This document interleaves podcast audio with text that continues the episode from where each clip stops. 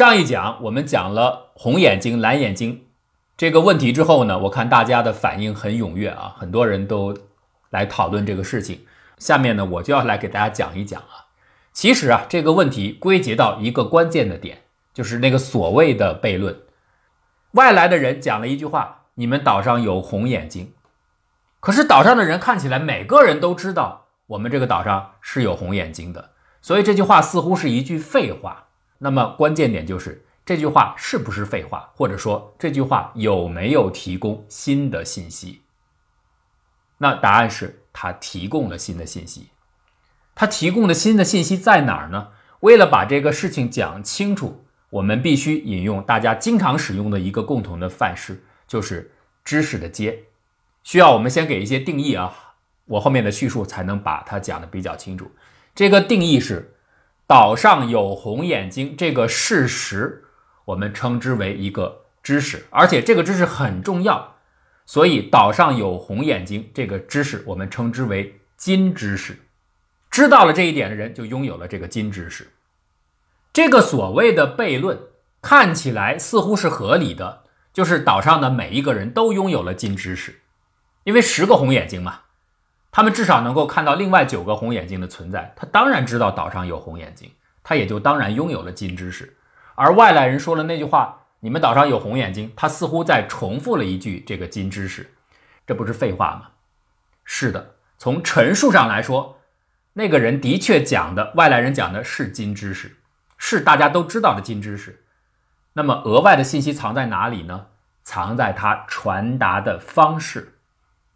你注意到了吗？以前我们所说的每一个人都有金知识，这是私下的，A 有，B 也有，C 也有，D 也有，他们是每一个人都有的状态。可是外来人不达这个金知识的方式，是当着所有人的面一起传出去的。也就是说，所有的人都见证了其他九十九个人参与获得这个金知识的这个事实，隐藏的信息就藏在这里。好，我刚才讲了，我们先要给一个定义啊。这个金知识呢，刚才我们说了，是一个人如果知道岛上有红眼睛这个事实，就称为金知识。这只是指他一个人知道，所以这叫一阶知识。他只要管自己知道就可以了，不用管其他人。那我们现在把这个问题推广到两个人的情况，A、B 两个人是红眼睛。由于他们都是红眼睛，他们彼此能够看到对方，也因此他们彼此早就在自己的内心深处知道岛上有红眼睛这个事实，所以 A、B 都有了金知识，也就是都有了一阶知识。但是这个时候，外来的人讲了那一句话，说你们岛上有红眼睛，听在这两个人的耳朵里，他补充的新信息具体体现在哪里呢？你注意看，这个时候。当 A 和 B 是同时见证了外来的这个人说出这句话的时候，以 A 为例，A 不仅知道金知识，而且 A 也知道了 B 也知晓了金知识。区别就在这里。原先这个外来的人没有说这句话的时候，A 只管自己，他自己知道金知识，但是他不清楚 B 是否知道。可是当 A、B 同时听到外来人的话之后，A 不仅自己知道金知识了。他还能确定 B 也知道了。一个人自己知道叫一阶知识，一个人知道旁边的另外一个人也知道了金知识，这个信息就叫做二阶知识。也就是说，二阶知识是对旁边一个人是否掌握金知识的判断。所以在两个人的情况下，当外来人讲出那句话之后，每一个人除了他们原先就有的一阶知识之外，就获得了二阶知识。我们再来把这个具体的例子往上推，三个人 A、B、C 都是红眼睛的情况。这个时候，显然 A、B、C 各自能够看到另外两只红眼睛，所以他们当然知道岛上有红眼睛。也就是说，他们都拥有一阶的金知识。与此同时啊，以 A 为例，A 能够看到 B、C 两只红眼睛，所以他当然能够推论得出 B 一定至少能够看到 C 这一只红眼睛。不管 A 本身它是不是红眼无所谓，我能够确定 B 至少能够看到 C 这一只红眼睛，所以 B 一定能够推论得出岛上是有红眼睛的，所以 B 一定也掌握了金知识。你看这个时候 A 可以确定 B 知道了金知识 A 是不是拥有了二阶知识？那同理，B、C 都拥有二阶知识。既然都拥有二阶知识了，外边的那个人喊出“你们岛上有红眼睛”，听在这三个人的耳朵里，他补充的信息是在哪里呢？这个二阶知识我刚才说了，是原本就有的。他们各自看到两只红眼睛之后就能够推出了。外来的人喊完之后，补充的信息是什么呢？你当然很自然的就知道三阶知识。那这个三阶知识具体该怎么来给大家讲清楚呢？哎，我们来看 A、B、C 三个人，以 A 为例，A 现在自己知道岛上有红眼睛，A 还知道 B 也知道这一点，A 同时也知道 C 也知道这一点，一阶知识有了，二阶知识有了，但是 A 并不知道 B 是否清楚 C 知道这一点，A 也不清楚。C 是否知道 B 已经弄明白了岛上有红眼睛这一点？你注意这个逻辑链条，现在是在 A 的视野下去思考 B 是否分析清楚了 C，或者呢是站在 A 的视野下去考虑 C 是否搞清楚了 B 对知识的掌握。这有差别啊！我们现在分析的不是直接 B 去考虑 C，也不是 C 考虑 B，而是 A 设想当中 B 去考虑 C 的情况，或者是 A 设想当中 C 考虑 B 的情况。我们就取其一支啊，我们光说 A 设想当中 B 考虑 C 的情况就行了，因为另外一支是完全对称的。如果是 B 直接去考虑 C 的话，那 B 立刻就能够知道 C 已经拥有了金知识。为什么呢？B 能够看到 A 嘛，他能够确定 A 的眼睛是红色嘛，而且 B 能够确定 C 也看得到 A 的红眼睛，所以 B 就能够确定 C 一定能够知道岛上有红眼睛这个事实。但是这是 B 直接去考虑 C，我们说的不是这种情况，我们说的是 A 设想，A 分析 B 去考虑 C 会是什么样的情况。所以这个链条不是 B 直接到 C，而是 A 到 B 再到 C。这个时候情况就麻烦了，为什么呢？刚才说 B 直接到 C 的时候，B 是因为看得到 A，它能够确定出 A 的红眼睛的状态，所以它才能够确定出 C 因为看到了 A 的红眼睛。获得了金知识，但是当 A 去设想 B 分析 C 的时候，A 自己并不能够确定自己是什么样的眼睛的颜色，所以他没有办法去替想象当中的 B 决定自己眼睛的颜色，所以这个地方仍然是未知的。而 B 直接分析 C 的时候，之所以 B 能够立刻得出 C 已经拥有金知识的基础，就在于 B 看到了 A 的眼睛的颜色是红色的。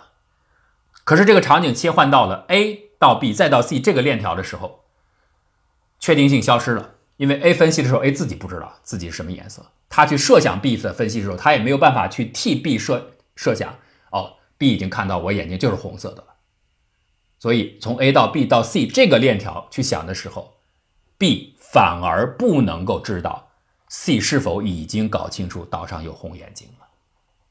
所以我在这儿再重复一遍。B 如果直接去分析 C，B 马上就确定出 C 已经看到了 A 这只红眼，所以他马上就确定出 C 有一阶知识。可是当 A 去思考 B 分析 C 的这个状态的时候，A 获得的结论就是他并不知道 B 是否已经知道了 C 知道金知识的这个状况，有点拗嘴啊。但是我想我已经讲清楚了。那同理，A 也不清楚 C 是否知道了。B 已经知道岛上有红眼睛这个事实，因此统归而论，A、B、C 三个红眼睛的情况，一阶知识 A、B、C 三个人都有，他们都知道岛上有红眼睛。而二阶知识就是 A 知道 B 已经知道了金知识，A 也知道 C 知道了金知识，这点是确定的。但是到了三阶，A 并不能知道 B 是否已经知道了 C 的情况。A 也不清楚 C 是否已经了解了 B 对金知识的掌握情况，所以三阶信息缺失。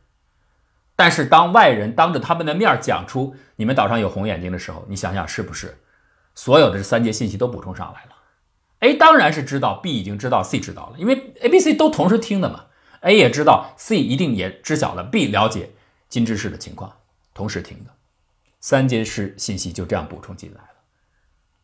好，那我想我不用太具体的每一个一层一层都给大家具体展开讲了。好，我们稍微再快速的过一下 A、B、C、D 四只红眼睛的情况。我说的快点，希望大家能够听明白。A、B、C、D 四只红眼睛的时候，首先 A、B、C、D 四个人各自都知道金知识，他们都知道岛上有红眼睛，没问题吧？一阶知识具备。同时，A、B、C、D 每个人都知道旁边的其他人已经清楚了岛上有红眼睛这个事实，就站在 A 的立场上，他知道 B、C、D 都知道这一点，一阶知识有了。一阶知识就是知道旁边的一个人知道金知识。那继续以 A 为例，A 不仅知道上面的这些情况，他还知道 B 已经知道了 C 知道金知识。他也知道 B 已经知道了，D 也了解金知识，当然他也就知道 C 知道 B 和 D 都有了金知识，他也知道 D 了解 B 和 C 各自都有了金知识，所以知道旁边的一个人知道另外的一个人拥有金知识，这就是三阶知识，这些都是有的，不需要外来的人讲话，他们都拥有这些知识。那外来的人讲话补充的是什么呢？就是 A 能不能知道 B 已经知道 C 知道 D 知道的事实。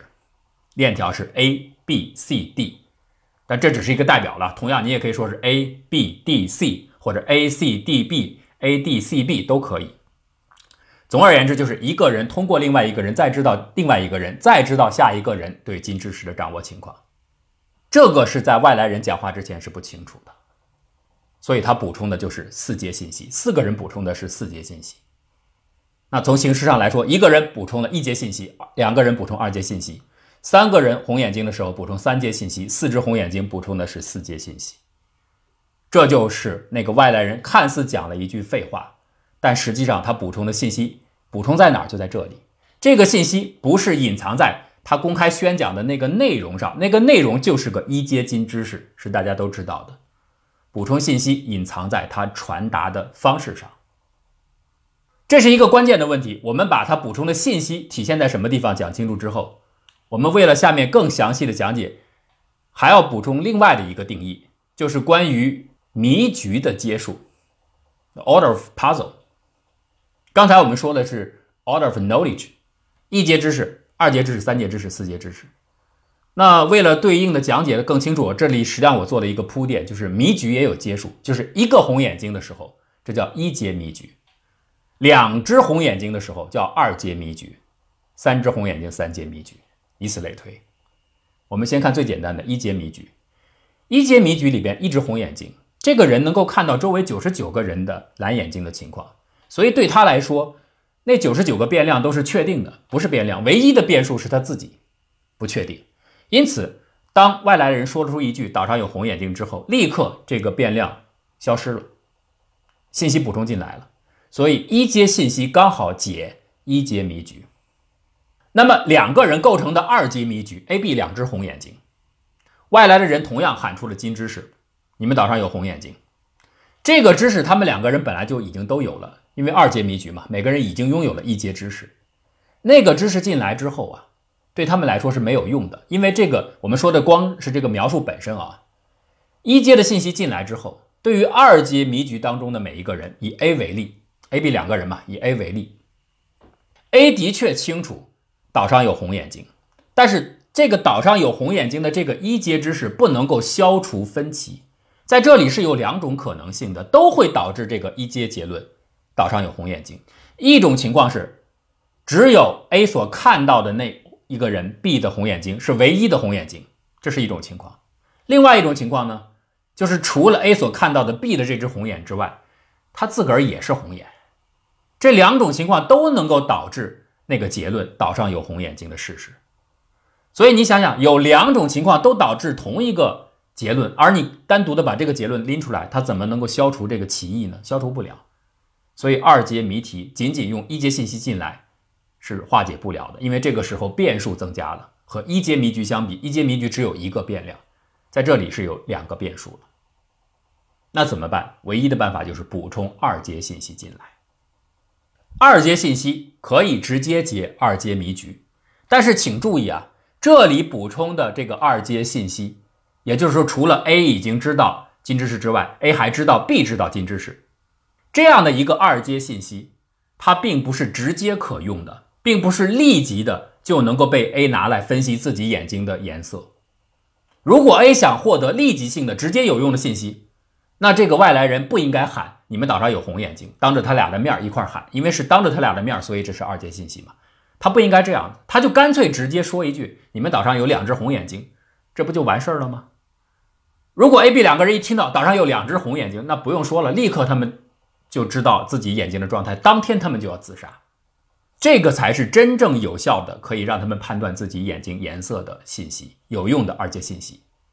可是岛上的外来人给出的不是这样的形式，他给出的是另外一种隐晦的二阶信息。所以这个二阶信息同样也是二阶，它要变成可用，就必须经过一个转换和翻译的过程，或者叫消化的过程。这个过程靠什么来实现？就是靠推理，博弈的推理。要经过一天之后，因为 A 此时不仅自己知道金知识，他还知道 B 已经知道了金知识。站在 A 的立场上去想 B，他会想先把自己的状况抛开，单独的设想岛上就是真的只有自己看到的 B 这一只红眼睛的情况。现在我已经清楚了，他知道了岛上有红眼睛这个事实。所以 A 把自己摘开之后，岛上是不是只有 B 一只红眼睛？B 陷入的是一阶迷局，一阶迷局现在一阶信息已经给你了。